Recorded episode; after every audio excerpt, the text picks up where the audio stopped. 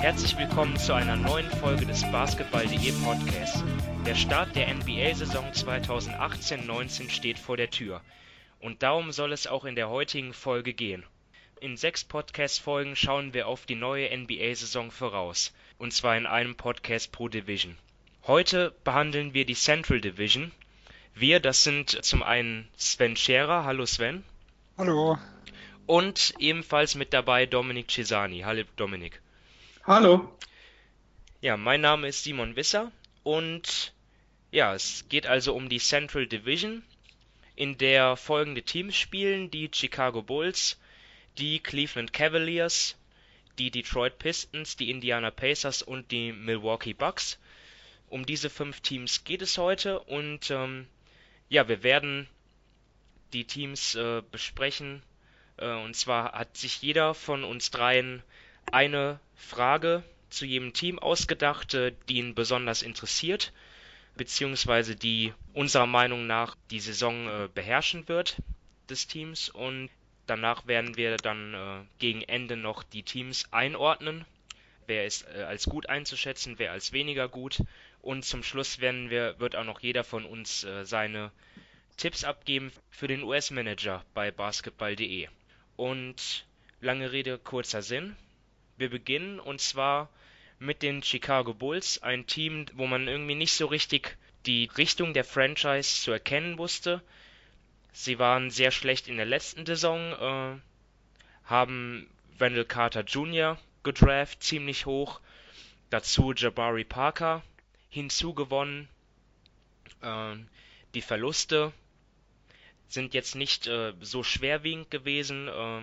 Sorry an Paul Zipser, Noah Vonleh, äh, ja, vielleicht David Nwaber, der war schon in der Rotation. Ähm, ja, aber ähm, es geht, glaube ich, vor allem um die jungen Spieler halt, Jabari Parker, äh, Zach Levine, dem man viel Geld bezahlt hat, Wendell Carter. Also es geht vermutlich um die um die Entwicklung der jungen Spieler und ja, was ist die Frage, die du dir stellst zu den Bulls, Dominik? Ja, ähm, wie es da im Frontcourt aussehen wird. Ich meine, sie haben Parker, Carter Jr., Portis, Felicio, Markanen, Lopez und Ashik. Das sind sieben Spieler für meiner Meinung nach zwei Positionen, denn Parker sehe ich auch eher auf der vier als auf der drei. Und da würde mich dann wirklich interessieren, wie die Minuten verteilt werden. Was man jetzt hört, wird wahrscheinlich Robin Lopez zu Beginn starten. Und irgendwann wird er hoffentlich dann von Wendell Carter abgelöst, der eine, dann hoffentlich eine gute Figur macht. Aber eben, da muss man sehen, wie es dann aussieht. Denn Markanen kann offensiv ganz klar auf der 4 spielen, aber defensiv sehe ich ihn da dann auch ziemlich stark verwundbar. Wie vorher schon gesagt, Parker sehe ich auch eher auf der 4, Carter Jr. auf der 5. Daneben hast du Portis, dem du irgendwie noch Minuten geben solltest und dann noch ganz tief in der Hinterhand eben Felicio und Aschik. Also ich glaube schon, sie haben da enorm viele Spieler für nur zwei Positionen und da hoffe ich ehrlich gesagt, dass eben der Großteil der Minuten an die jungen Spieler wie Markanen und Wedel Carter geht. Ja, also die Verteilung der Minuten auf den großen Positionen ist auch ein Thema, was mich beschäftigt. Ähm, vor allem, wenn alle fit sind. Jetzt ist es ja so, dass äh, Lauri Markan erstmal ausfällt denke mal, mit seiner Rückkehr ist so Anfang Dezember spätestens zu rechnen, vielleicht Mitte November. Ähm, bis dahin kann dann Jabari Parker auf der 4 sein. Es, es gibt ja auch noch Bobby Portis, aber wenn dann Markan, der in der letzten Saison wirklich gute Leistung gezeigt hat, zurückkehrt, äh, dann wird es dort echt schwierig, was so äh, die, die Rollenverteilung angeht, weil ich Jabari Parker eigentlich vor allem defensiv auch nicht auf der 3 sehe. Ja, also für mich auch ein großes Thema, wie kriegen die äh, Bulls genug Spielzeit für ihre jungen Leute? Ähm, Sven, was ist so dein Thema, was dich bei den Bulls beschäftigt? Ja, also ich gehe in die entgegengesetzte Richtung. Ich habe mir den Point Guard rausgesucht und zwar Chris Dunn. Ähm, für mich ist so der Frontcourt der Zukunft, den sehe ich schon eher wie den Backcourt, weil da ich bin kein großer Zach Levine-Fan äh, und wenn jetzt Chris Dunn nicht einschlagen sollte, dann sind die Lücken, die Chicago hat, ähm, in der Entwicklung noch sehr, sehr groß. Und statistisch hat er einen Riesensprung vom Minnesota-Jahr zum Chicago-Jahr gemacht und auch die Effektivität äh, ließ zu wünschen übrig. Also ein 96er O-Rating ist jetzt nichts, was einem vom Hocker haut. Auch optisch, man sieht halt ganz klar, es ist ein sehr, sehr inkonstanter Schuss. Äh, also nicht nur die Trefferquote selber, sondern man hat auch das Gefühl, äh, es, es läuft mal, er trifft mal den Midrange-Jumper und dann kommen mal einige Würfe, die äh, überhaupt nicht, also wo der eine überhaupt nicht wie der andere aussieht. Ähm, und wenn Chris Dunn aber jetzt auch kein Starting Point Card Kaliber sein sollte, dann sind halt die Baustellen der Bulls sehr, sehr groß. Und ich erhoffe mir eigentlich von Jahr drei, weil er ist ja schon älterer Spieler, dass wir mal feststellen können, wie die Zukunft bei ihm aussieht. Ja, Dominik, ähm, wie siehst du das mit, mit Chris Dunn und, und Zach Levine? Äh, siehst du dort Hoffnung, dass das vielleicht doch noch irgendwie der, die, der langfristige Bestandteil der, der Bulls sein kann oder, oder, oder bist du da nicht so optimistisch, was die beiden angeht? Ja, also ich würde mich da eher Sven anschließen. Ich bin da nicht wirklich so optimistisch eben, wie schon angesprochen wurde, dann wird diese Saison schon 25. Also das ist dann schon, ja, er ist jetzt nicht alt, aber für, ja, damit er jetzt nachher noch einen großen Sprung macht, ist es wirklich nötig, dass er diese Saison nutzt. Er ist defensiv ist er gut und er hat eben nur von den, ja, von den absoluten Zahlen her schon einen Sprung gemacht von der ersten in die zweite Saison, aber ja, von der Effizienz her auch nicht wirklich. Und da muss man wirklich sehen, wie das mit, mit Zach Levine klappt. Denn Levine hatte sein letztes Jahr in äh, Minnesota war offensiv ganz gut. Da hat er knapp 39 Prozent seiner Dreier getroffen, ein 112er O-Rating. Defensiv ist er natürlich eine absolute Katastrophe. Und dann hat er sich das Kreuzband gerissen und jetzt letzte Saison in seinen 24 Spielen war das auch nicht gut. Ein 99er O-Rating. Er hat sehr gerne und lange den Ball in der Hand und verdient jetzt wirklich eine enorme Summe. Also da musste ich schon schlucken, als die Bulls diesen Vertrag gematcht haben. Und ja, ich meine, Lawin wird mit diesem Vertrag mal die nächsten ein, zwei Jahre sicherlich bei den Bulls bleiben, wahrscheinlich auch länger. Und da ist wirklich die Frage, wie die zusammenpassen. Gerade, ja, eigentlich denkt man sich, ja, der eine ist offensiv relativ in Ordnung, der andere ist defensiv gut, aber von den Spielertypen her sehe ich da doch einige Probleme auf sie zukommen. Und ja, ich bin da wirklich nicht so optimistisch, dass dass der Backcourt der Zukunft bei den Bulls ist. Ja, wir, wir sehen ja eigentlich immer das gleiche Problem. Wir haben zwei Frontcourt-Spieler, wo wir sagen können, okay, bei Wendell Carter äh, ist die Sample Size jetzt winzig, es ist jetzt nur so das Potenzial, was man gesehen hat, aber wo man sich vorstellen kann, das ist der Frontcourt der Zukunft. Nur gerade in Frontcourt muss eingesetzt werden.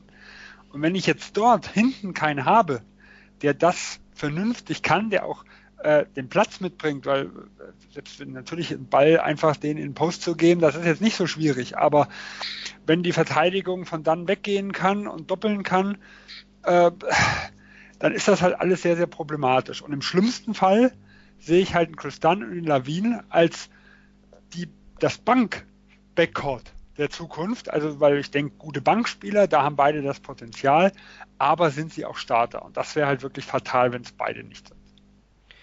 Ja, so machen wir uns nichts vor. Also der Bulls-Kader ist immer noch voll mit Baustellen. Also da muss man ja nur auf, auch auf den Flügeln schauen. So jemand wie Justin Holiday war schon teilweise richtig frustrierend anzuschauen, wie er dort seine Pull-ups genommen hat und ja wirklich sehr, sehr ineffizient agiert hat. Denzel Valentine, ja, was wird aus ihm nochmal werden? Also es gibt dort wirklich viele Projekte im Bulls-Kader und äh, man muss jetzt schauen, wer sich positiv entwickelt und dann auch ähm, Bestandteil der, der längerfristigen Zukunft sein kann. Also ich glaube, dort geht es bei Chicago. Ja, sie waren letzte Saison 28. im Offens Offensivrating, genauso im Defensivrating und im Net-Rating und ich glaube auch nicht, dass das so viel besser wird. Die Bulls werden wieder früh draften und dann ja vielleicht einen, einen weiteren talentierten Baustein für die Zukunft suchen. Hat ja, was für mich aber auch katastrophal ist, ist die Erwartungen teilweise, also äh, bei den Fans von Chicago. Äh, ich habe, ich glaube, es war ein Lockdown-Podcast, wo ich immer wieder gehört habe, ähm, die sind die Reporter sehr, sehr hart angegangen, weil die sie so mit Anfang, Mitte 30 Siegen gesehen haben. Wo alle der Meinung sind, die haben jetzt einen Parker bekommen, das ist ein super Offensivspieler, der kann auch 20 Punkte machen, die müssen auch um die Playoffs mitspielen. Und das war eine sehr, sehr große Masse, die diese Meinung irgendwo vertritt. Und für mich waren die Reporter schon viel zu hoch von ihrer Prognose. Ja, also wenn das wirklich der Maßstab ist, den die Fans im Hintergrund setzen, boah, dann wird es eine bittere Saison. Ja, und dann sehe ich ehrlich gesagt auch den Stuhl von Heuberg wackeln.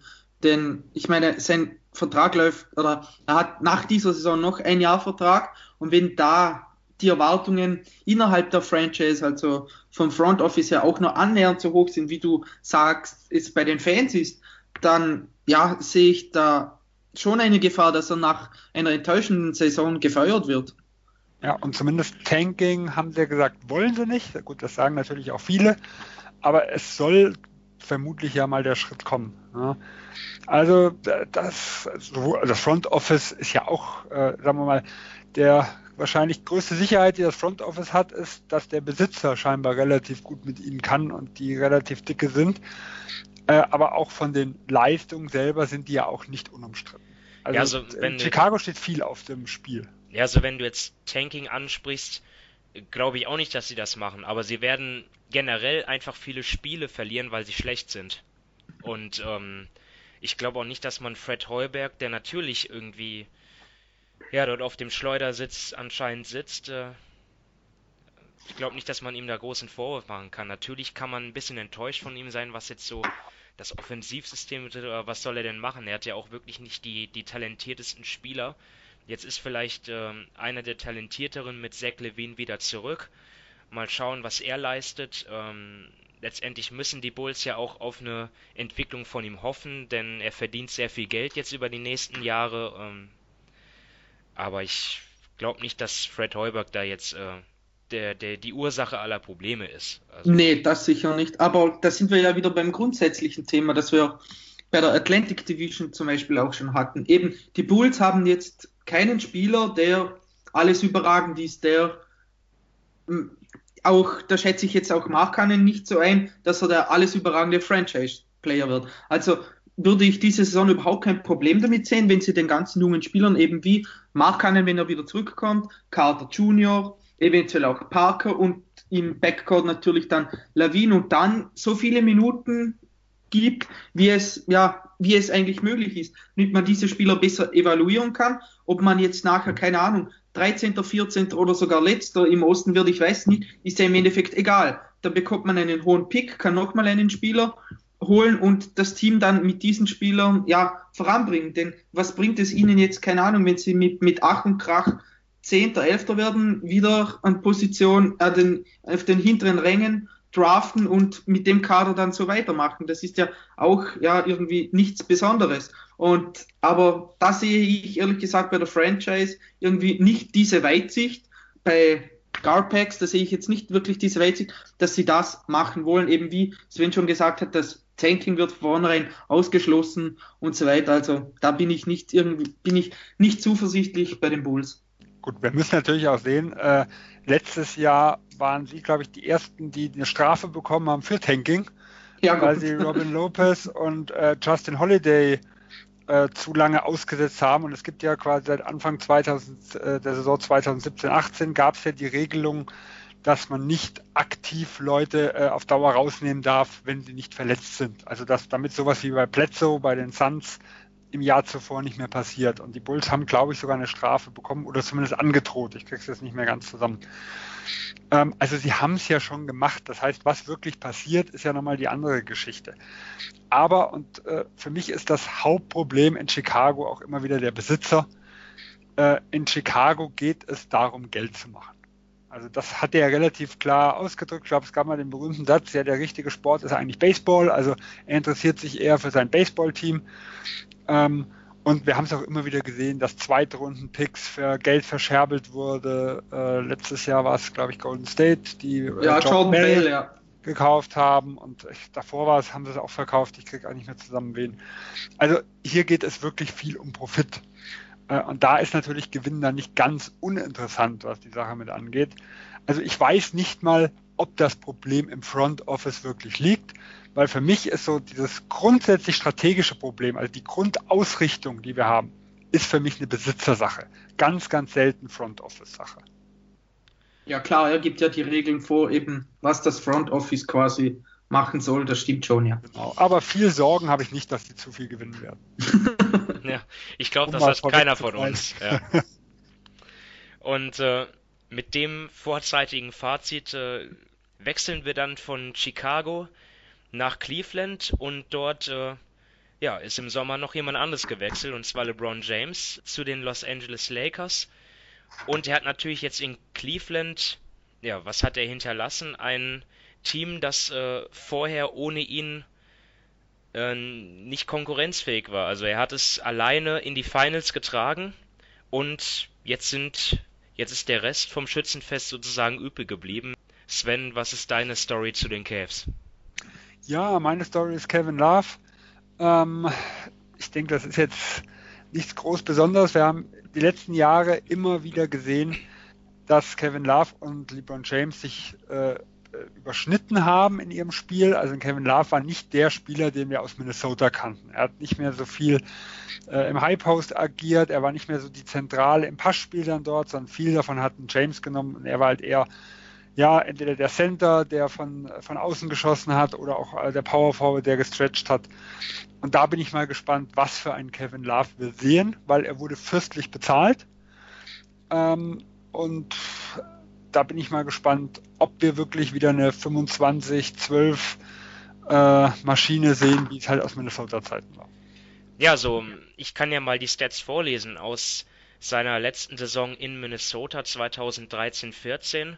26,1 Punkte pro Spiel, 12,5 Rebounds, dazu 4,4 Assists, Quoten von 45,7% aus dem Feld und fast 38% von der Dreierlinie ich glaube, viele äh, haben mittlerweile vergessen, was er mal für eine Double-Double-Maschine war und ja, wie dominant er war. Seine Teams in Minnesota, das, äh, die, die Timberwolves waren halt nicht erfolgreich. Er wurde in dem Jahr auch ins All-NBA Second Team gewählt. Äh, natürlich All-Star. Dominik, vielleicht ähm, mal äh, im Vorgriff auf deine Frage, fall, falls sie es nicht ist, ähm, kann Kevin Love diese Leistung zumindest ansatzweise bringen. Natürlich ist er vier Jahre älter geworden, er ist jetzt 30, damals war er 26. Traust du ihm das zu, jetzt wo er ja der alleinige All-Star ist in Cleveland? Also ich denke, offensiv kann er doch schon einen Sprung machen. Ob er nochmals so gut wird wie in seiner letzten Minnesota-Saison, wage ich zu bezweifeln, aber ob er viel schlechter sein wird, das denke ich nicht, denn ich meine, er, er trifft den Dreier, er kann im Low Post spielen, er kann passen. Also offensiv ist er doch schon ein ziemlich kompletter Spieler. Und ehrlich gesagt, mich freut es für ihn, dass er jetzt doch eben wieder öfters den Ball hat, auch selber mehr initiieren kann, denn bei den Timberwolves war er doch ein Spieler, dem ich unglaublich gerne zugesehen habe. Und das ging mir in den letzten Jahren bei den Cavs ab, was aber was auch ganz natürlich ist, wenn du neben LeBron James spielst, dass du da den Ball viel weniger hast, dass du mehr Spot-Abwürfe nimmst und so weiter. Und darum freue ich mich schon, eben wenn er, wenn seine Rolle, Rolle wieder ein wenig größer wird, ein wenig freier und da bin ich wirklich gespannt, was er in dieser Hinsicht machen kann. Drehte sich jetzt deine Frage auch um Kevin Love oder hast du noch was anderes ausgemacht? Ja, ich, also meine große Frage war natürlich Love, aber insgesamt bin ich gespannt, ob die Cavs dieses eine innovativere Offense laufen, denn gerade auch letztes Jahr oder eigentlich generell in den Playoffs war oft zu sehen, dass einfach, ja, LeBron ein High Pick and Roll spielte, dann entweder selber zum Korb zog, seine Schützen anspielte oder Tristan Thompson beispielsweise per Lob einsetzte. Und die Offense war natürlich enorm effizient, keine Frage, weil LeBron LeBron ist, aber als Fan an sich war es jetzt nicht wirklich spannend anzusehen.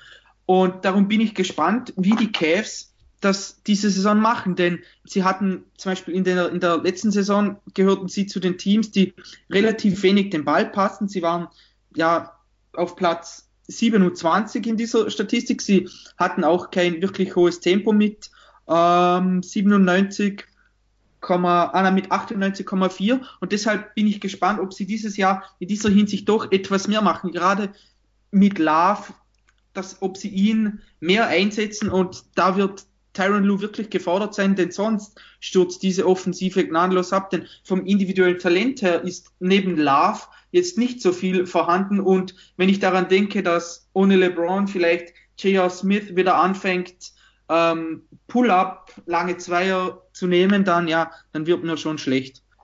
Ja, so meine Frage ist, ähm, wie jetzt die Richtung ist von Cleveland. Also wollen sie unbedingt in die in die Playoffs jetzt, ähm, wo ja auch Kevin Love weiterhin unter Vertrag steht, oder geht es eher in Richtung Rebuild? Werden sie versuchen, mehrere Veteranen zu traden, wie George Hill, wie Kyle Korver, vielleicht sogar Kevin Love. Ich denke mal, J.R. Smith äh, wird sowieso vielleicht auf dem Trading-Block sein. Ähm, was ist mit Tristan Thompson?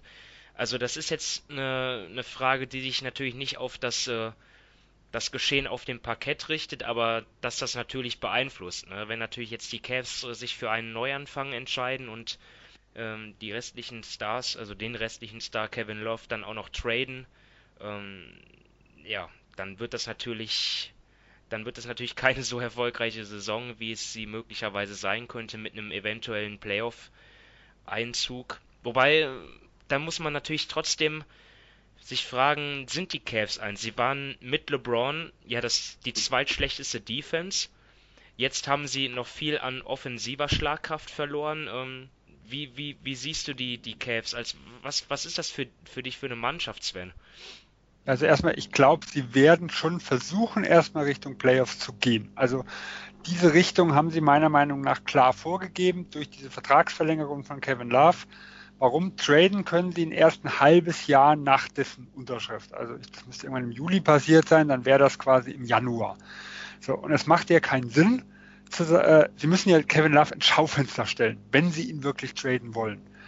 Äh, das heißt, sie werden. Und die Clippers ja haben Blake Griffin auch schon nach einem halben Jahr getradet, ne? Also, genau, genau. Ich sage ja nicht, dass ich sage aber, Kevin Love muss ja diesen Marktwert, also diese 30 Millionen, die er im Schnitt bekommen hat, muss er ja aber erstmal ja wert sein für ein anderes Team. Ja. Und ich glaube, das kann ja nur sein, wenn wir halt wieder näher Richtung die Minnesota-Zeiten irgendwo gehen. Äh, und dafür müssen sie auch, also ich sag mal, was, was nicht funktioniert, glaube ich, ist, dass er äh, einfach nur individuelle Statistiken auflegt und in den ersten 40 Spielen 10 Spiele gewinnen.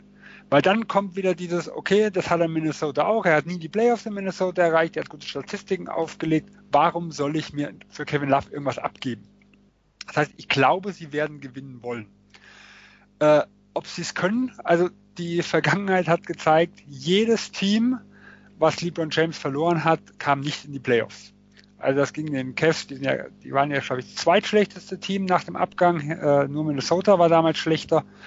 Äh, und auch äh, Miami, trotz Bosch und Wade, waren, glaube ich, das zehn-schwächste Teams. Also die haben, glaube ich, Winslow an zehn damals danach geholt, haben auch die Playoffs verpasst. Ähm, von dem her, die, Ten die Tendenz ist für mich klar und Cleveland ist schwächer wie Miami. Also würde ich sie erstmal klar hinter den Playoffs sehen aber sie sind nicht so hoffnungslos aufgestellt wie 2010. Da sind sie sind nicht so Hoffnung, genau. Ja. Und einer, der vielleicht auch Hoffnung mitbringt, vielleicht zum Abschluss, vielleicht noch ein Wort zu Colin Sexton, äh, Dominik. Was äh, glaub, glaubst du, er wird dort auch schon Verantwortung äh, übernehmen? Ja, es kommt jetzt darauf an. Ich glaube, er wird nicht gleich sofort eben ins ganz kalte Wasser geworfen, denn wie Sven schon sagte, das Ziel wird auch sein, dass sie Spiele gewinnen. Aber ich denke, im Laufe der Zeit, wenn, jetzt, wenn sie sehen, dass sie zum Beispiel überhaupt keine Chance auf die Playoffs haben, dann denke ich schon, dass er viele Minuten sehen wird, gerade mit seinem, mit seinem Tempo, mit seinem Drive, hat er ja ein, eine Fähigkeit, die dem restlichen Cavs-Kader eigentlich abgeht, denn keiner der Guards ist jetzt wirklich schnell. Probleme hat er natürlich noch beim Wurf, aber ja, ich ehrlich gesagt, ich weiß nicht so ganz daneben. Es kommt einfach darauf an, was die Cavs machen. Und ich gehe auch, wie Sven schon gesagt hat, davon aus, dass sie versuchen, in die Playoffs zu kommen. Da, darauf deuten, deutet die äh, Verlängerung von Kevin Love hin, auch die ganzen Aussagen von ähm, Gilbert. er will einfach nicht mehr wie damals diese vier Jahre ohne LeBron am Bodensatz der Liga sein und irgendwie hoffen, dass sie Picks bekommen und selbst dann nicht gut sein. Also ich glaube, sie wollen unbedingt jetzt diesen Weg weiterfahren und da denke ich schon, dass Colin Sexton eher Probleme haben wird, viele Minuten zu sehen, als wenn er bei einem ganz, ganz schlechten Team wäre. Ja, vor allem dürfen wir auch nicht vergessen, es gibt immer wieder Verkaufsgerüchte um die Cavaliers. Ähm, also keine Ahnung, ob Gilbert überhaupt in fünf, sechs, sieben Jahren Schritten denkt. Sondern ob, oder ob er vielleicht sagt, gut, die nächsten zwei Jahre, dann äh, sind George Hill weg, Tristan Thompson weg, J.R. Smith weg, Clarkson weg, Corver weg. Also dann habe ich äh, das Gehalt, ist, ist dann alles weg, das ist attraktiv für einen neuen Käufer. Äh, und dass er halt einfach sagt, gut, vielleicht denkt er wirklich über den Verkauf der Cleveland Cavaliers dann nach und dann macht es ja für mich jetzt auch keinen wirklichen Sinn, da in den Rebuild zu gehen, weil für was? Er wird den Erfolg ja dann gar nicht mehr mitbekommen. Ja, also wir werden an abwarten, in welche Richtung es bei den Cavs geht. Wir erwarten eigentlich schon, dass sie versuchen, die Playoffs zu erreichen. Ein Team, das das auf jeden Fall machen wird, sind die Detroit Pistons. Denn sie haben auch keine andere Möglichkeit. Ja? Der Kader, wenn man sich mal die finanzielle äh, Situation ansieht. Sie sind capped out bis 2020. Äh, Andre Drummond ist unter Vertrag bis 2021 noch, wo er eine Spieleroption hat dann für die Saison 2021. Blake Griffin könnte bis 2022 sogar unter Vertrag stehen, wenn er seine Spieleroption im letzten Vertragsjahr zieht. Das heißt, das ist das Team, ähm, auf das man jetzt setzt. Und ähm, es ist halt die Frage, ob sie ähm, die Playoffs erreichen werden, ob dort noch was einen Schritt nach vorne geht, weil in den letzten Jahren die liefen ja sehr enttäuschend. Ähm, Sven, was sagst du zu den Pistons? Was ist dort deine Frage der Saison? Ja, meine Frage ist Van Gundy versus Twain Casey. Ähm, der Kader ist ja relativ unverändert, was die Geschichte angeht. Klar, wir haben ein Jahr mehr Eingespieltheit. Man kann jetzt gucken, äh, in Griffin wird das erste Mal ein Trainingslager mitmachen. Vielleicht wird Rich Jackson fitter sein, obwohl er momentan ja auch wieder mit Problemen, äh, an, an, mit Problemen rummacht und noch nicht klar ist, wie fit er ist und wann er wirklich spielen kann. Aber der Grundkader ist gleich. Also frage ich mich halt, ähm, ist Twain Casey der bessere Coach oder zumindest der bessere Coach für dieses Team? Oder werden wir genau das gleiche Problem des letzten Jahres sehen? Dominik, ähm, ist das auch so dein Thema der Saison, die, die Coaching-Situation? Ja, ich meine, meine Frage war, kann Casey zaubern? Also von dem her, ähm, ich, ich denke jetzt mal von den individuellen Spielern her ist der Kader gar nicht so schlecht. Aber die Zusammenstellung ist dann doch ja ein wenig kritisch. Ich meine, klar, Griffin hat letzte Saison schon Dreier geworfen, so ist es nicht. Aber es ist jetzt nicht seine Paradedisziplin. Und gerade das Spacing mit ihm und Drummond ja, ist relativ eng.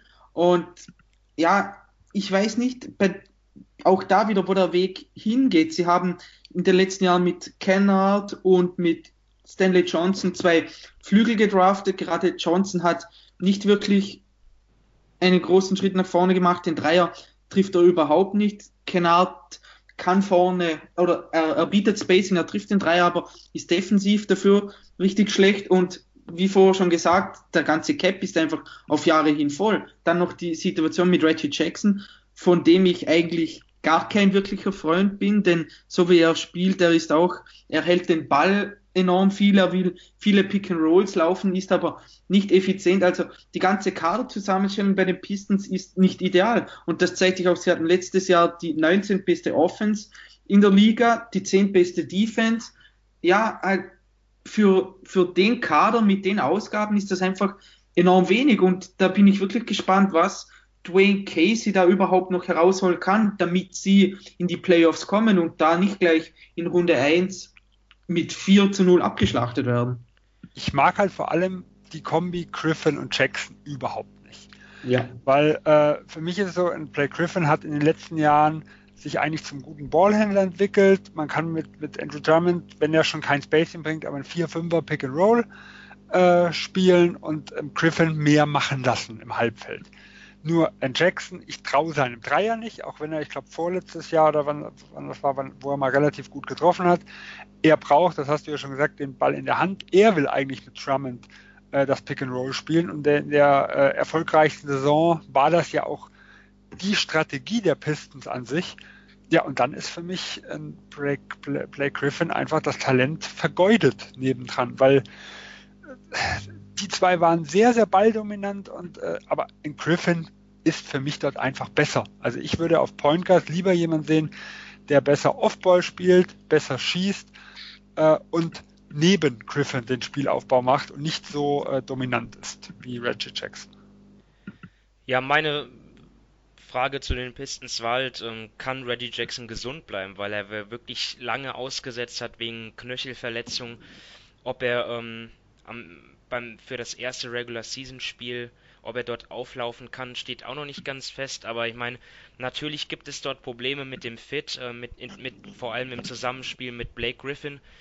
Aber irgendwie brauchen sie ihn von der Qualität halt, ja halt schon, weil, weil ich Smith oder ähm, Jose Calderon ja dann doch nicht leisten können, ähm, was, was, was er zu leisten imstande ist. Deswegen die Pistons, um die Playoffs zu erreichen, brauchen sie in meiner Einschätzung nach schon. Und er muss halt gesund bleiben. Und danach gibt es dann natürlich noch weitere Fragen, die ebenfalls wichtig sind. Was ist mit Reggie Bullock, der in der letzten Saison äh, Verbesserungen gezeigt hat? Luke Kennard, ähm, kann er äh, Fortschritte machen? Und ähm, ja, die Draft-Entscheidung, äh, ihn zu nehmen statt Donovan Mitchell, dann etwas weniger schlecht aussehen lassen, sagen wir es mal so. Ähm, ist ja nichts gegen Luke Kennard. Kann, kann der Junge ja auch nichts für, aber ist halt nun mal bitter ähm, im Nachhinein die Entscheidung. Ja, ähm, also ja, ich, grundsätzlich der große Flügel gefällt mir zum Beispiel auch überhaupt nicht. Wir haben hier einen Stanley, ja, Stanley Johnson. Johnson ist auch nicht die, ähm, ist auch nicht so überragend, klar. Ja, ja der einfach ist noch nicht, also ich habe ihn gemocht vor, vor drei Jahren vom Talent her. Ich, ich bin mir nicht sicher, ob er auf der drei richtig aufgehoben ist oder ob er dauerhaft vielleicht sogar auf die vier äh, irgendwo muss, gerade wenn sein Wurf nicht, äh, nicht mitfällt. Und für mich auf dem Flügel ein Loch zu haben, finde ich immer extrem schwierig in der heutigen, äh, in der heutigen Liga. Weil da sind so viele gute Leute ähm, und du kannst eigentlich einen Non-Shooter da nicht spielen lassen. Also du kannst auf der 4 geht das immer noch, wenn du ihn hochschieben kannst. Aber wir haben dasselbe bei Michael Gilchrist ja das ist ein echtes Problem, wenn du dort jemanden hast, der nicht, der nicht schießen kann. Äh, oder andersrum jemand, der nur schießen kann und nicht verteidigen kann. Also da brauchst du eigentlich schon jemanden für beides. Und da sehe ich halt bei Detroit, es gefällt mir einfach nicht. Da, da, da, fehlt, da fehlt jemand auf der wichtigsten Position in der Hinsicht. Ja, wobei man ja sagen muss, ähm, was das Shooting angeht, Detroit hatte in der letzten Saison die fünf beste Dreierquote. Ähm, da war Reggie Bullock, der sehr stark war mit fast 45 Prozent bei viereinhalb Versuchen. Und gut, dann sind natürlich dann, dahinter kamen dann Spieler, die jetzt äh, zum großen Teil nicht mehr da sind. Anthony Tolliver ist da zu nennen, ähm, Tobias Harris, Avery Bradley, das waren so passable bis gute Schützen. Jetzt sind halt nur noch Kennard da und, und, und Bullock. Muss man einfach mal abwarten, wie sich das dort entwickelt. Ähm, auch was ja, Tolliver war kein, kein unwichtiger Rotationsspieler. Ja. Also der hat wirklich Shooting gebracht und war so bei dem bisschen, was ich Pistons gesehen habe, jetzt auch keine Vollkatastrophe in der Verteidigung. Ja. Ja, also sein Verlust könnte schon, sein Abgang könnte schon wehtun. Ähm, habt ihr sonst noch irgendwas zu den Pistons oder sollen wir schon weitergehen? Dominik? Nee, also, nee, ich finde einfach, ich finde ihren Kader irgendwie faszinierend, aber nicht auf die gute Weise. Denn eben, wie, wie schon angesprochen, auf den großen Positionen haben sie Drummond und Griffin, ja, okay.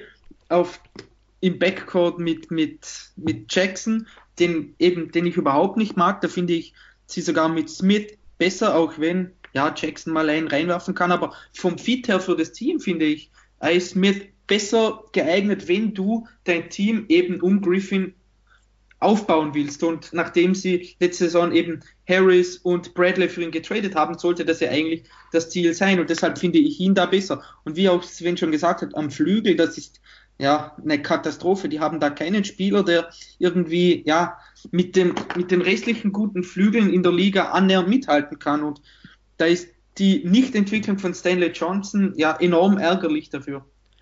Ich glaube, man kann sogar einen Case dafür machen, dass vielleicht neben Charlotte Detroit das perspektivisch schlechteste Team der Liga ist. Also wenn ich Kurz- und Langzeitperspektive einfach mal vergleiche mit, mit was es kostet und allesamt, äh, sehe ich eigentlich kaum ein Team, was ich deprimierender finde. Wie gesagt, Charlotte könnten wir vielleicht noch mit reinnehmen, aber äh, das war's dann schon. Ja, so, das kann ich eigentlich so unterstreichen. Ich sehe dort im Kader viel Mittelmaß, sehr teures Mittelmaß und relativ wenig Entwicklungspotenzial. Also das ist schon keine leichte Situation und auch kein leichter Job, denke ich jetzt für Dwayne Casey. Und über Blake Griffins Verletzungshistorie haben wir jetzt noch nicht mal gesprochen. Ja. Also das, das kommt ja noch hinzu, dass eigentlich der beste Spieler im Kader über die letzten Jahre nie in der Lage war, äh, 60, 70, 80 Spiele äh, mal zu bestreiten. Wie gesagt, Jackson sehen wir es genauso. Also das sind ja Dinge, die kommen nochmal hinzu. Und das, mir fällt es halt auch schwer bei Griffin mittlerweile zu sagen, ja, es waren viele verschiedene, es waren manchmal Dummheiten mit dem Faustschlag, mal Kleinigkeiten. Aber wenn ich sowas jedes Jahr habe, dann kann ich einfach auch nicht darauf vertrauen, äh, da, dass man sagt, okay, äh, 75 Spiele Bray Griffin gekauft, nee, würde ich so nicht sehen. Ja. ja. einige graue Wolken, die dort über Motor City hängen, ähm, aber vielleicht ja. reicht es ja trotzdem für die Playoffs, das wird man sehen. Dann gehen wir mal weiter nach Indiana, wo wir vor äh, genau einem Jahr auch einige graue Wolken sahen. Ja, die meisten haben die äh, Entwicklung von Victor Oladipo in dem Sinne, in dem Maße überhaupt nicht vorhergesehen.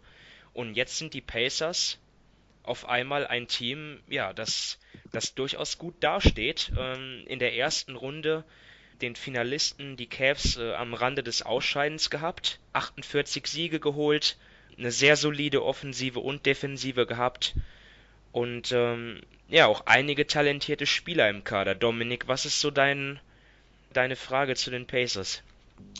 Ja, eigentlich, wo die Reise für Indiana hingeht, denn ich glaube, letzte Saison haben sie so ziemlich jeden Basketballfan enorm überrascht. Nicht nur Oladipo, sondern generell das ganze Team. Dann in der ersten Runde nur ganz knapp gegen die Cavs rausgeflogen und da ist natürlicherweise für diese Saison die Erwartungshaltung schon um einiges größer. Und deshalb bin ich gespannt, eben wie sich Spieler wie Oladipo oder wie Sabonis, Turner und so weiter nochmals weiterentwickeln und ob sie den Sprung machen können von diesen 48 Siegen in Richtung 50, 52, 54 Siege, um dann eben unter Umständen vielleicht irgendwann auch die vorderen drei Teams mit Philly, Toronto und Boston anzugreifen. Und da bin ich derzeit nicht so überzeugt davon, denn sie haben zwar im Sommer doch einiges oder einige Spieler geholt, mit, ja, mit Tyreek Evans und so weiter, mit Doug McDermott, Kylo Quinn, Aaron Holiday gedraftet,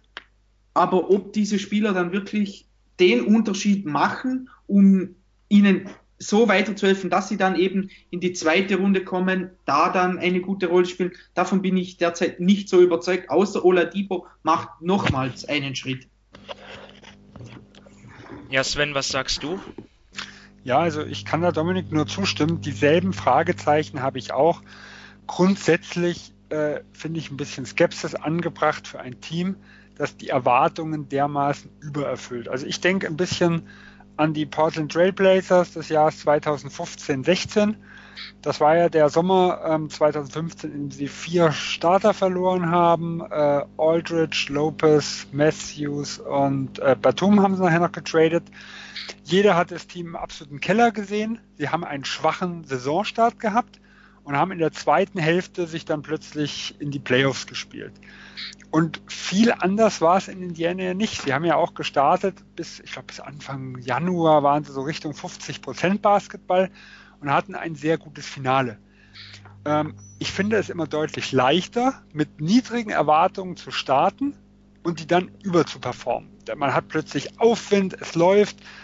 Äh, momentan sind die Erwartungen viel, viel größer. Aber was ist, wenn ich am Anfang wieder 50 Prozent Basketball spiele und vielleicht nicht weit weg von den Playoffs irgendwo bin, dann hat man so eine riesen Last auf der Schulter und das kann nicht jedes Team stemmen. Also diese Außenseiterrolle, das hat man auch in den Playoffs gegen Cleveland gesehen. Die Außenseiterrolle ist ihnen sehr gut gelegen. Wie ist es jetzt, wenn die Erwartungshaltung vor der Saison größer ist?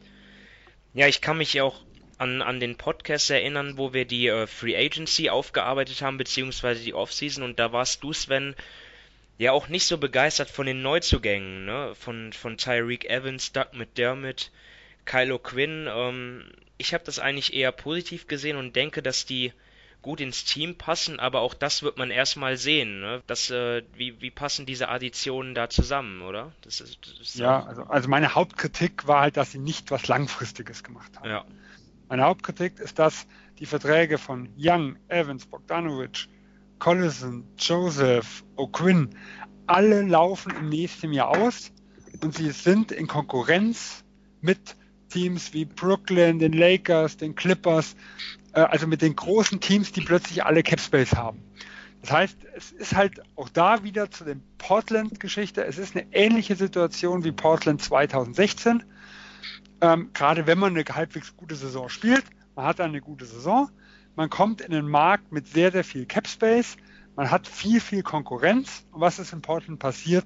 Man musste, um den Kader zu halten, die Leute überbezahlen. Und dieses Risiko sehe ich auch, wenn es in Indiana funktioniert. Also der Fit war gar nicht mal mein, mein Hauptkritikpunkt.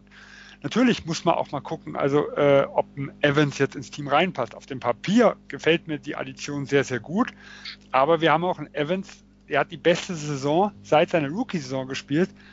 Und äh, die, aber der beste Guard äh, in Memphis war verletzt. Äh, also er hatte die größte Rolle auch seit seiner Rookie-Saison. Und wir haben gesehen, Evans zweites Jahr kam mit dem Marcus Cousins. Der hat ihm ein bisschen die große Rolle weggenommen und Evans hat nicht mehr so gut gespielt. Also auch da will ich ihn mal sehen in einem guten Team, dass er diese Leistung bringt. Ja, so meine Frage zu den Pacers äh, dreht sich um die großen Positionen und vor allem dort um, um Miles Turner und Domantas Sabonis. Beide 22. Ähm, von Turner hat man ja, wartet man ja eigentlich schon seit einem, sogar zwei Jahren, dass, dass er ja einen großen Schritt macht. Der gilt ja auch als, als eines dieser Einhörner, ja, also Spieler, ein Center, der ähm, beweglich ist und aber auch ähm, von draußen gefährlich sein kann. Aber irgendwie kam es noch nicht und vor allem die beiden zusammen haben bislang noch nicht so gut funktioniert. Wenn man sich mal das Net-Rating anschaut der beiden bei minus 6,2 Punkten auf 100 Ballbesitz hier gerechnet. Das ist schon ziemlich schlecht, wenn man bedenkt, dass bei den Pacers ja in der vergangenen Saison fast alle Lineups relativ gut funktioniert haben, aber oder zu, ja zumindest sehr viele, aber die beiden haben irgendwie noch nicht so gut zusammengepasst und dort ja frage ich mich, ob das besser funktioniert, ob die beiden besser harmonieren werden, weil das ja auch die zwei sind, die dort auf den großen Positionen langfristig gesehen auch eine große Rolle spielen sollen. Ähm, Habt ihr zu den beiden noch irgendwas zu sagen? Dominik vielleicht zuerst oder? Nee, ich meine, der Fit, wie, das zusammenpasst, wird sicher auch diese Saison interessant. Daneben, wie du schon sagst, beide sind enorm jung und Turner hat zwar letzte Saison 2,4 Dreier geworfen und knapp 36 Prozent getroffen, aber er ist jetzt auch keiner, der dauerhaft am Perimeter stehen will. Und Sabonis hat ja letzte Saison nur 0,5 Dreier pro Spiel genommen. Also da sage ich mal so, sie fühlen sich beide in der Zone wohler als am Perimeter. Und da muss man wirklich sehen, wie diese zwei zusammenpassen. Ich meine, vom, ich würde schlussendlich, wenn alles normal läuft, würde ich natürlich auf Turner bauen, denn er bringt ein bisschen, oder er bringt das Spacing teilweise, er kann verteidigen, also da sehe ich dann schon mehr Potenzial bei ihm als bei Sabonis, aber es wäre natürlich ideal für Indiana, wenn diese zwei irgendwie zusammen funktionieren können, aber ja, bisher hat es nicht wirklich den Eindruck gemacht und da, dafür ergeben sich dann natürlich Chancen für Spieler wie Jan, der dann reinrutschen kann und eben mit Sabonis oder mit ähm, Miles Turner den Frontcourt bildet. Also ich muss sagen, ich war auch schon OKC kein Fan von Sabonis auf der 4. Also für mich ist er eher der Backup 5er, wo, wo man sagt, die defensive Schwäche ist nicht ganz so gravierend, ähm, also dass er halt kein Ringbeschützer ist. Äh, und ich, ich mag eigentlich die Konstellation der zwei Bigs grundsätzlich nicht so. Also ich würde gern neben dem Turner wirklich einen Spielertyp eher wie, wie ein Young sehen. Äh, und deswegen glaube ich auf Dauer gesehen, dass das einfach die beiden Fünfer der Zukunft sind. Äh, und deswegen, mich hätte es unglaublich interessiert, wenn Indiana irgendwie an Aaron Gordon rangekommen wäre. Ich glaube, der hätte perfekt neben Miles Turner gepasst. Ähm, ich hätte auch sogar, sogar Jabari Parker zum Beispiel statt in Chicago auf der 3 in 4 auf der 4 in Indiana gern gesehen. Äh, aber Turner Sabonis ist nicht mein Favoriten-Tandem dort. Ja, ich habe Sabonis ja auch ähm, schon am, am, als er noch am College gespielt hat, habe ich ihn ausführlich beobachtet und habe mir damals schon die Frage gestellt, ja, ob er wirklich in der NBA auf der 4 bestehen kann. Ähm, er bringt halt viele Qualitäten mit, die sozusagen ein Center hat. Er ist extrem gut im, im Rebounding, vor allem im Offensiv-Rebounding. Ähm, da, dagegen hat er den, den, den Distanzwurf nicht. Wird man mal sehen, wie, äh, wie seine äh, Position in der näheren Zukunft aussieht. Ähm, habt ihr, also willst du noch was sagen? Ja, die Gefahr, die ich halt immer sehe bei zwei Bigs, ist, einer muss außen verteidigen, weil in der modernen NBA spielen immer mehr kleine Vierer. Also verteidigen ist, glaube ich, gar nicht so das Problem. Also ja, aber er, beweglich ist er ja. Nicht am Drei, ja, aber ich, ich habe trotzdem, ich bin, also ich bin nicht überzeugt von ihm am Dreier zu verteidigen und Turner muss in die Mitte, ja. weil das ist, das ist für mich einfach seine beste Position. Ähm, also ich glaube nicht, dass er, also ich bin jetzt nicht überzeugt davon, dass er ein guter Verteidiger auf Dauer gegen schnelle Vierer ist. Und äh, er kann halt auf der anderen Seite auch, hat auch keine großen Vorteile. Also ich will jetzt nicht ihn ständig im Mismatch-Postern irgendwo sehen, weil dann wird Indiana noch langsamer äh, in der Hinsicht. Also er hat dann auch nicht diese riesen Vorteile offensiv auf der 4. Ja, deswegen, wie gesagt, ich, ich will ihn als Fünfer äh, Backup 5er irgendwo mit sehen. Ich glaube, das ist seine perfekte Position. Aber gut, wir werden sehen. Vielleicht zeigt das zweite Jahr, straft es mich ja Lügen. Ja, ähm, ich, ich sag mal so, die Zeit ist auch schon etwas vorangeschritten, weshalb wir dann äh, zu unserem letzten Team kommen sollten, zu den Milwaukee Bucks, wo sich vor allem eine Sache geändert hat, und zwar ist jetzt Mike Budenholzer da, der neue Head Coach und es gab auch ein paar Verpflichtungen für den Kader. Und zwar Brook Lopez ist da, äh, ein Center, der offensiv einiges an Fertigkeiten mitbringt. Das ist auch irgendetwas, was den Bucks meiner Meinung nach in den letzten Jahren immer gefehlt hat. Dazu haben sie Ersan Il Ilyasova jetzt, äh, Stretch-Vierer, äh, Jabari Parker verloren. Ähm, Sven, was ist deine Frage zu den Bucks? Ja gut, also für mich ist der Butt-Effekt auch, äh, wir werden jetzt mal sehen, woran es in Milwaukee gelegen hat. Ist das Coaching, das wirklich nicht allzu gut aussah, ein so großes Problem, wie es zu sein scheint, oder passt es im Kader irgendwo nicht? Weil es ist für mich ein ganz, ganz wichtiges Jahr in Milwaukee. Wir haben auslaufende Verträge von dem Middleton, von dem Eric Bledsoe, American Procton wird Restricted Free Agents. Also äh, sie müssen sich jetzt überlegen, wie es langfristig weitergeht. Äh, und da ist es halt wichtig, mal zu sehen, also Bart ist ein guter Coach. Ich glaube, er ist sehr, sehr angesehen. Und wenn Milwaukee jetzt, wie letztes Jahr, äh, auf Platz 6, 7 irgendwo, ich glaube, 7. waren letztes Jahr, landet, mit dem Coach, äh, dann muss einiges passieren. Dominik, was ist deine Frage zu den Bucks? Dreht sie sich auch um Budenholzer? Teilweise. Also meine Frage ist, ob sich Bledsoe anpassen kann, denn Budenholzer, er kommt ja aus der Pop-Schule. Bei ihm dreht sich viel um das Ball-Movement, damit sich jeder bewegt, Armball, Offball und so weiter. Und ich glaube, das wird gerade für Bledsoe eine riesige Umstellung, denn letzte Saison hat er die längste Zeit bei den Bucks den Ball in der Hand gehabt mit 5,5 Minuten. Er hatte, ja, er, eigentlich hat er den Ball viel zu lange gehalten. Und das passt eigentlich gar nicht in das System von Budenholzer. Denn wenn jetzt in der kommenden Saison bei Milwaukee einer den Ball lang in, den Hand, in der Hand halten sollte, falls ein Play nicht klappt, dann ist, sollte es natürlich Antetokounmpo sein. Und darum bin ich wirklich gespannt, wie Bledsoe das, ähm, ja, das regelt, wie er damit klarkommt. Denn bisher war er eigentlich nie dafür bekannt, dass er Off-Ball gut spielen kann. Seine Dreierquoten bisher waren auch ja, sagen wir mal, ausbaufähig, auch wenn er ja, letzte Saison hat er 35 Prozent bei 4,9 Versuchen in Milwaukee geworfen. Das ist, ja, das geht, eigentlich ist das auch zu wenig, wenn man sich Milwaukee mal generell ansieht. Sie werfen nur die 25 meisten Dreier in der Liga, hatten die 22 beste Dreierquote. Darum haben sie auch Spieler wie Lopez oder Iliasova geholt. Und ich bin wirklich gespannt, wie das mit Plätzen aussieht, denn man hat es vorher schon erwähnt, er, es ist eben sein letztes Vertragsjahr. Er muss was liefern und da bin ich nicht so überzeugt davon, dass es zwischen ihm und Budenholzer einwandfrei klappt.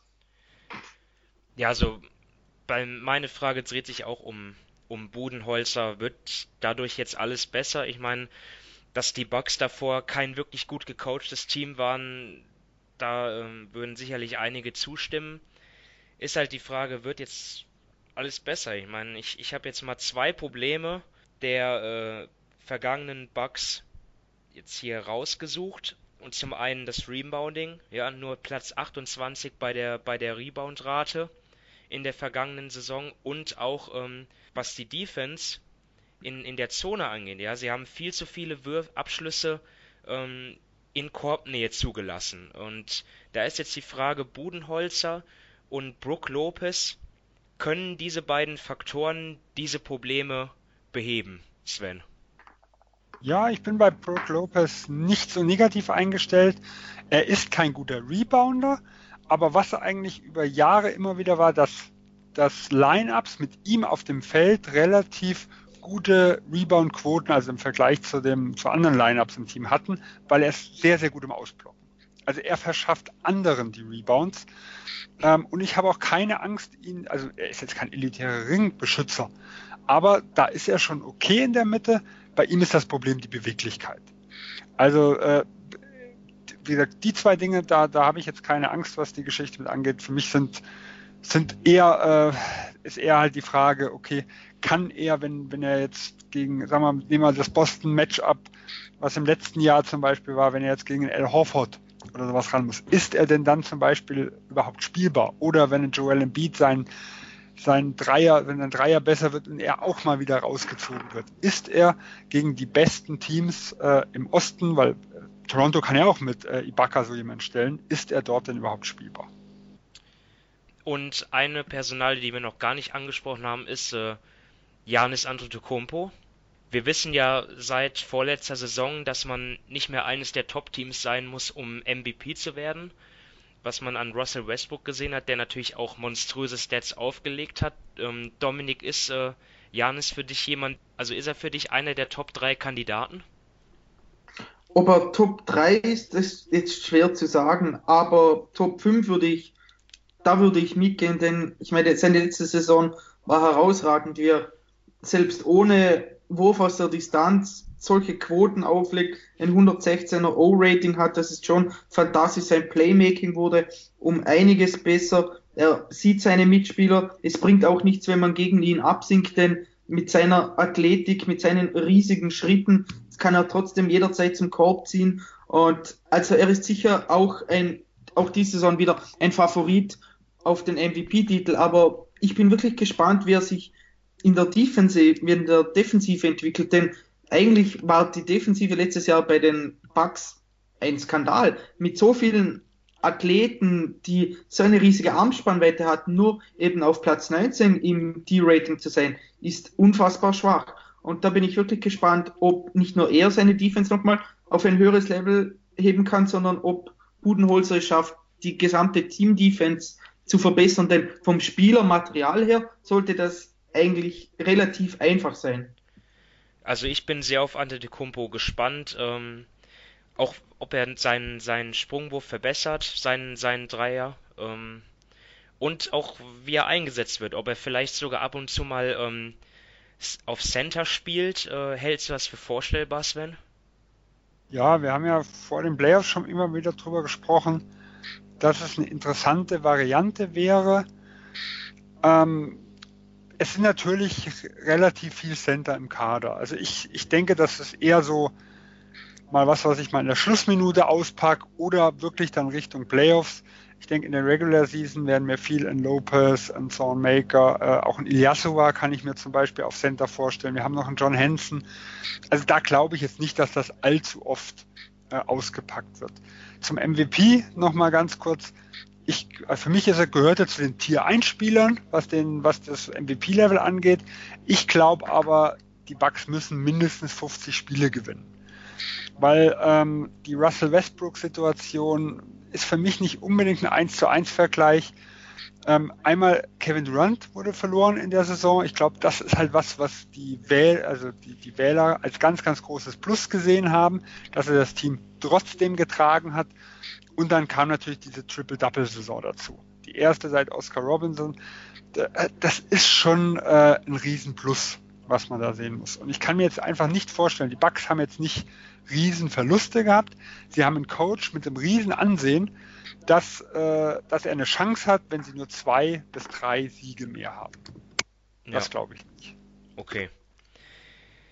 Ja, dann wären wir auch mit den Bugs fertig, glaube ich, und kommen dann zu unserer Einschätzung der Kräfteverhältnisse in der Division und auch der Teams im, in der Eastern Conference. Sven, willst du sofort weitermachen?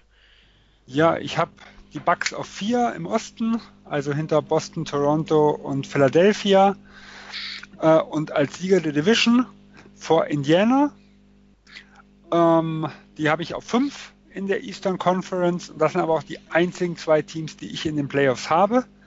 Ganz knapp draußen habe ich Detroit, etwas deutlicher draußen Cleveland äh, und ja, Chicago habe ich, wie wahrscheinlich keine Überraschung sein wird, wer die letzten Minuten gehört hat, äh, ganz unten. Dominik, wie sieht es bei dir aus? Ja, also ich habe auch, ähm, dass Milwaukee die Division gewinnt und im Osten auf 4 ist, Indiana knapp dahinter auf 5. Ich habe Detroit jetzt in den Playoffs auf 8, denn ich meine, Cleveland fällt raus und dann muss irgendeiner rein. Und da waren für mich die nächsten Kandidaten eben Detroit oder Charlotte. Und ja, das ist eben ja vom das Regen. Cholera, ja, ja, ja, halt, ja, was soll man da nehmen? Und da habe ich mir gedacht, ja, nehmen wir halt mal die Pistons, aber das ist ja wirklich ohne Überzeugung. Und Cleveland habe ich dann auf Platz 3 in der Division und insgesamt so rund um Platz 10. Chicago wird letzter in der Division und wird auch insgesamt entweder auf dem vorletzten oder letzten Platz im Osten sein. Ja, so, ich habe bei den Positionen, stimme ich bei euch überein. Ähm, was äh, Milwaukee angeht, die habe ich auch knapp vor Indiana, so um Platz 4 und 5 im, West, äh, im, äh, im Osten. Ähm, dann habe ich Detroit ganz knapp in den Playoffs. Also so, ich sehe sie auf, auf Platz 8. Aber um das mal einzuordnen, also im Westen wären sie mehr, wären sie bei mir so bei 13, 14, also sogar ähm, hinter so Teams wie, wie Memphis und, und, und Dallas oder zumindest in dem Bereich, was so das Talent angeht. Aber im Osten reicht es halt und die Cavs habe ich knapp dahinter und Chicago wird für mich eines der fünf schwächsten Teams in der Liga sein und auch das mit Abstand schwächste in der Division. Ja, schließen wir den Podcast ab mit unseren US-Manager-Tipps. Und da muss ich sagen, habe ich bei dieser Division ein paar Jungs gefunden, lass aber euch den Vortritt. Sven, wie sieht's bei dir aus? Welche Leute ja, hast du rausgepickt? Also ich habe als meinen Must-Need-Kandidaten Kevin Love.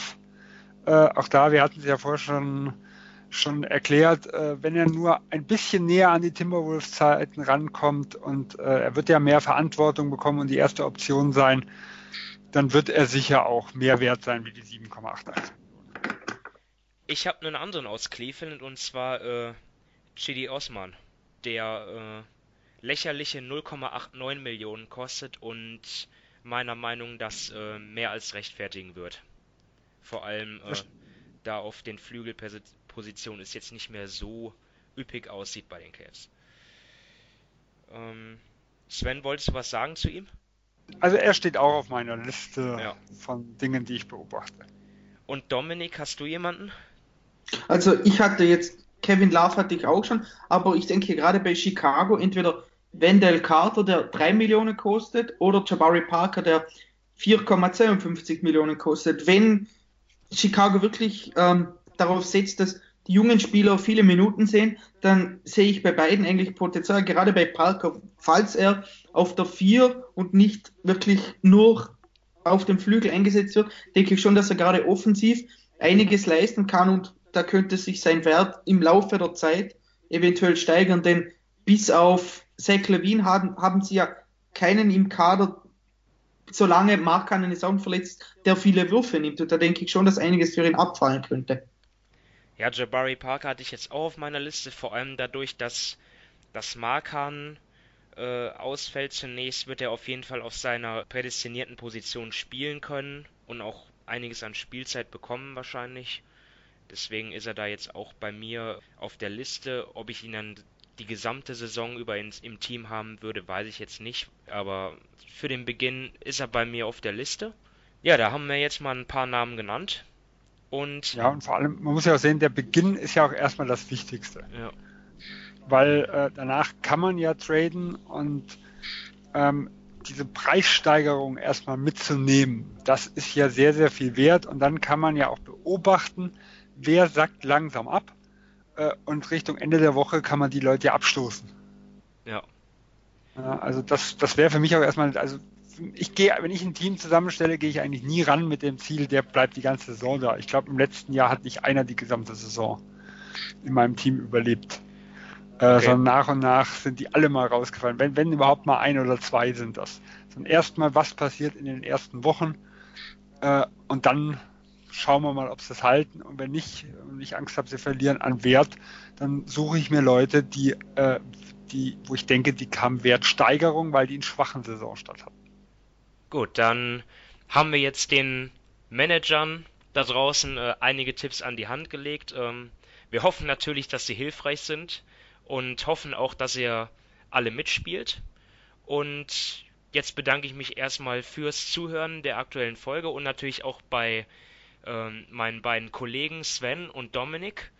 Und ja, natürlich dann noch der Verweis zum Abschluss auf die weiteren Folgen. Die Atlantic Division ist ja bereits äh, äh, veröffentlicht worden. Dazu kommen noch äh, die vier anderen Divisions in den nächsten Tagen. Haltet Ausschau und ähm, wir würden uns natürlich freuen, wenn ihr auch dort reinhören würdet. Also vielen Dank fürs Zuhören und bis dann. Tschüss. Ciao.